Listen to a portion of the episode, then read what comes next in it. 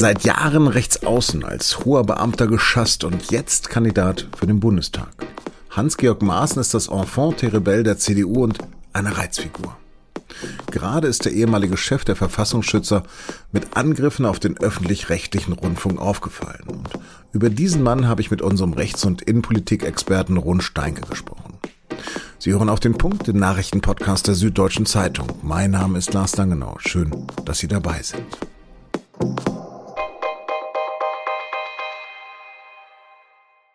Das wird knapp im Wahlkreis 196. Jeder zweite in Südthüringen ist der CDU oder der AfD zugeneigt und der bisher direkt gewählte Bundestagsabgeordnete der CDU, Markt Hauptmann, ist im März zurückgetreten. Wegen dubioser Geschäfte im Zusammenhang mit Corona-Schutzmasken und seiner besonderen Zuneigung für das autokratische Regime von Aserbaidschan.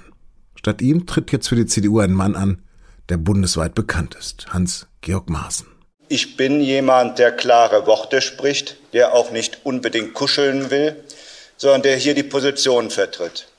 Gegen Maaßen tritt für die SPD am 26. September der ehemalige Olympiasieger und Biathlon-Bundestrainer Frank Ulrich an. Laut einer aktuellen Forsa-Umfrage liegt er mit 22 Prozent knapp vor Maaßen.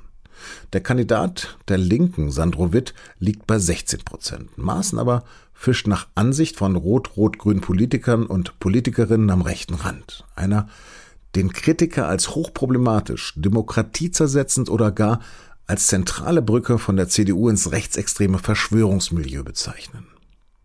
Tatsächlich hat Maaßen schon einige Böcke geschossen. Von 2012 bis 2018 war er Präsident des Bundesamtes für Verfassungsschutz. Unter anderem bezweifelte er, dass es nach der Tötung eines Deutschen in Chemnitz zu Hetzjagden auf Ausländer kam. Im November 2018 hat ihn dann Innenminister Horst Seehofer in den einstweiligen Ruhestand versetzt. Offiziell, weil er eine inakzeptable Rede bei einem europäischen Geheimdiensttreffen in Warschau gehalten hat.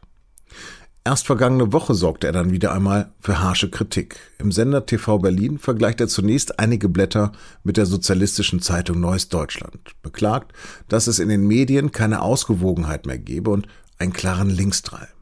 Dann wirft er der politischen Berichterstattung bewusste Weglassung und Meinungsmanipulation vor und sagt, das sind die Techniken, die heute der öffentlich-rechtliche Rundfunk verwendet. Umgehend bringt er dann sogar einen NDR-Untersuchungsausschuss ins Gespräch. Schließlich sei der Norddeutsche Rundfunk für die Tagesschau zuständig. Wenn man sieht, dass es da auch Verbindungen gibt zwischen der Tagesschau oder zwischen Personen, die für den öffentlich-rechtlichen Rundfunk und Tagesschau arbeiten und der linken und linksextremen Szene, dann wäre das wirklich auch eine Untersuchung wert, dass auch die Biografie von einigen Redakteuren mal auf den Prüfstand gestellt wird, ob diese Leute die charakterliche Eigenschaft haben, auch die Tagesschau durch Redaktion zu begleiten. Beweise freilich hat er für seine Behauptung nicht und ist Sonntagabend dann auf Twitter auch ein bisschen wieder zurückgerudert. Aber da war die Katze aus dem Sack, die Empörung längst da.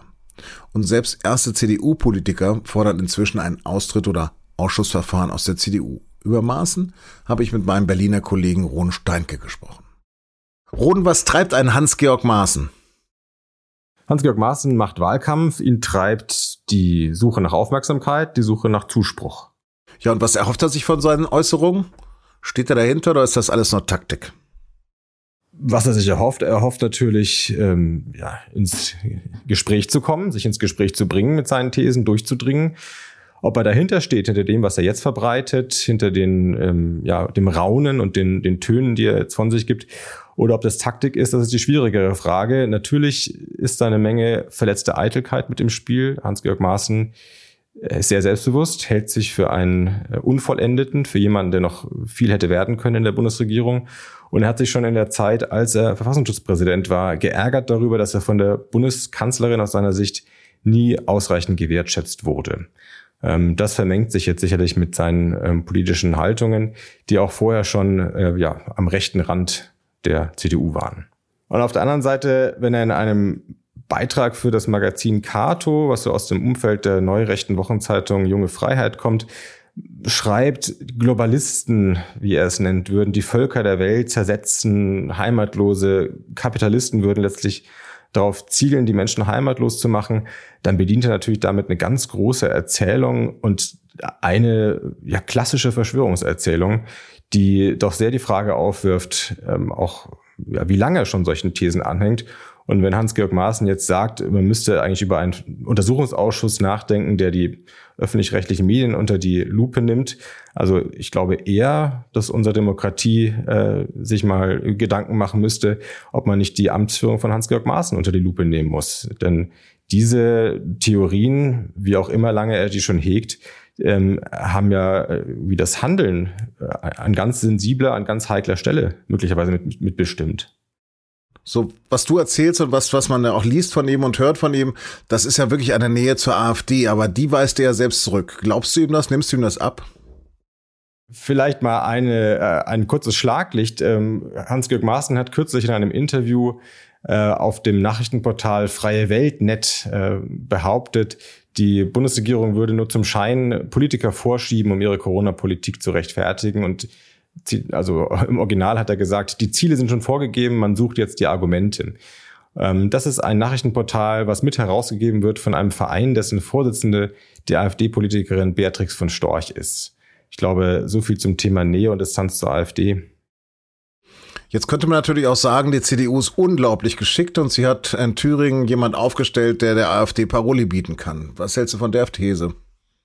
Also Hans-Georg Maaßen bemüht sich, der AfD das Wasser abzugraben. Das ist jedenfalls seine eigene Strategie, die in der Vergangenheit aber schon oft krachend gescheitert ist. Man denkt an den Landtagswahlkampf der CSU in Bayern 2018, bei dem Söder von Asyltourismus gesprochen hat.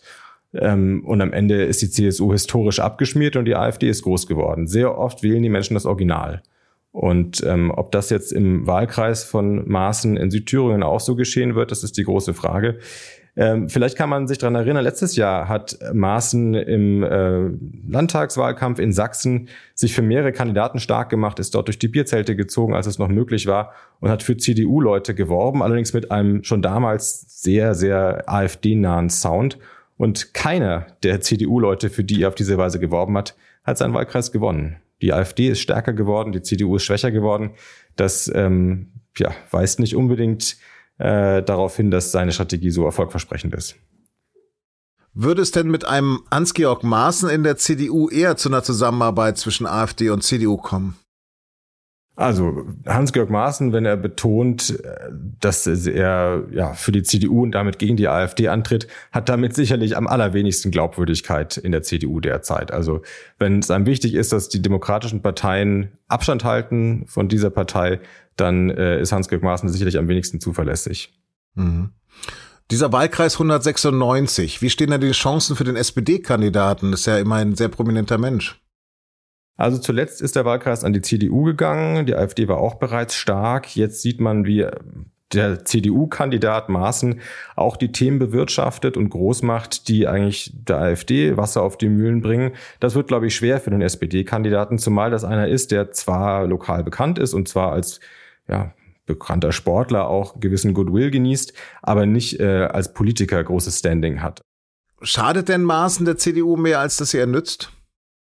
Also, wenn man nicht glaubt, dass man der AfD Stimmen abluchsen kann, indem man so redet wie die AfD, und ich glaube das nicht, dann muss man sagen, ja, dann schadet das der CDU. Das schadet dem Kurs der Mitte, das schadet dem, ähm, ja, dem, dem Plan der CDU, äh, die SPD zu demobilisieren, was ja unter Merkel ähm, 16 Jahre lang gut funktioniert hat. Ähm, und es bringt eher die SPD, die grüne Wähler an die Wahlurne. Wie wären denn die Erfolgschancen für ein Parteiausschussverfahren, wie es der ehemalige CDU-Generalsekretär Polins fordert? Ich glaube, das ist der Albtraum jedes äh, Parteichefs. Man kann sich nur daran erinnern, wie viele Jahre, quälende Jahre es gedauert hat, Sarrazin auszuschließen. Also die Hürden für einen Parteiausschluss sind juristisch so hoch und das äh, macht so viel Mühe und so viel, so viel Streit über so viele Jahre, dass das, glaube ich, nichts ist, womit ähm, oder was sich ein, ein CDU-Vorstand wünscht. Maaßen war ja auch aktiv in der Werteunion. Warum tut sich denn Laschet so schwer mit einer Abgrenzung? Der Glaubenssatz, dass Wähler Geschlossenheit wollen, dass sie keinen Zwist wollen, dass sie sich abwenden von Parteien, die über ihr eigenes Personal, über ihren eigenen Kurs streiten, der hemmt mal wieder, muss man sagen, die, die ja, Granden der Partei bei ähm, dabei, sich abzugrenzen von einem Herrn Maaßen und auch mal Herrn Maaßen eine Ansage zu machen. Also Das ist äh, eine Rechnung, die, glaube ich, auch aus CDU-Sicht nicht aufgehen wird, sondern im Gegenteil, das ist ein Geschenk an die ähm, politischen Gegner der CDU im Wahlkampf, die jetzt immer auf Herrn Maaßen zeigen können und ihn sozusagen als Gesicht, ähm, als Watschenmann der CDU hinstellen können, gegen den man sich wendet. Rodenhab, vielen, vielen Dank. Danke. Und jetzt noch Nachrichten. Impfungen gelten als der wichtigste Pfeiler im Kampf gegen das Coronavirus. Und zur vollständigen Immunisierung braucht man bei den meisten Impfstoffen zwei Spritzen. Doch immer mehr Menschen schwänzen ihren zweiten Termin oder vergessen, ihn zu verschieben. Deshalb hat der Präsident des Berliner Roten Kreuzes vor kurzem für ein Bußgeld für Impfschwänze geworben. Die Bundesregierung aber lehnt solche Pläne ab, so Regierungssprecher Seibert am Montag. In Schweden mussten rund 800 Filialen einer Supermarktkette wegen blockierter Kassensysteme schließen. Das ist nur ein Beispiel des weltweiten Hackerangriffs der Gruppe Revil am Wochenende. Sie haben hunderte Unternehmen mit einer Schadsoftware angegriffen und fordern nun 70 Millionen US-Dollar für eine Entschlüsselungssoftware. Auch Deutschland ist laut dem Bundesamt für Sicherheit in der Informationstechnik von den Auswirkungen des Angriffs betroffen.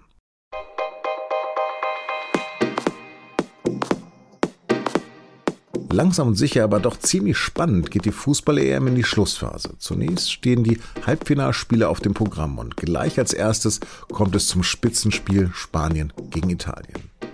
Was die beiden Mannschaften auszeichnet, darüber sprechen meine Kollegen Thomas Hürner und Javier Cáceres in unserem Podcast und nun zum Und den finden Sie wie alle unsere Podcasts unter sz.de-podcast.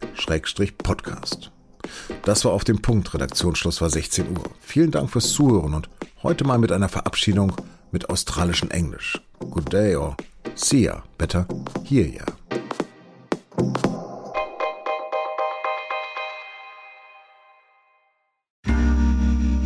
Werbung Hi, ich bin Patrick Bauer, Reporter beim Magazin der Süddeutschen Zeitung. Und gemeinsam mit meiner Kollegin Eva Hoffmann habe ich an einer unglaublichen Geschichte recherchiert.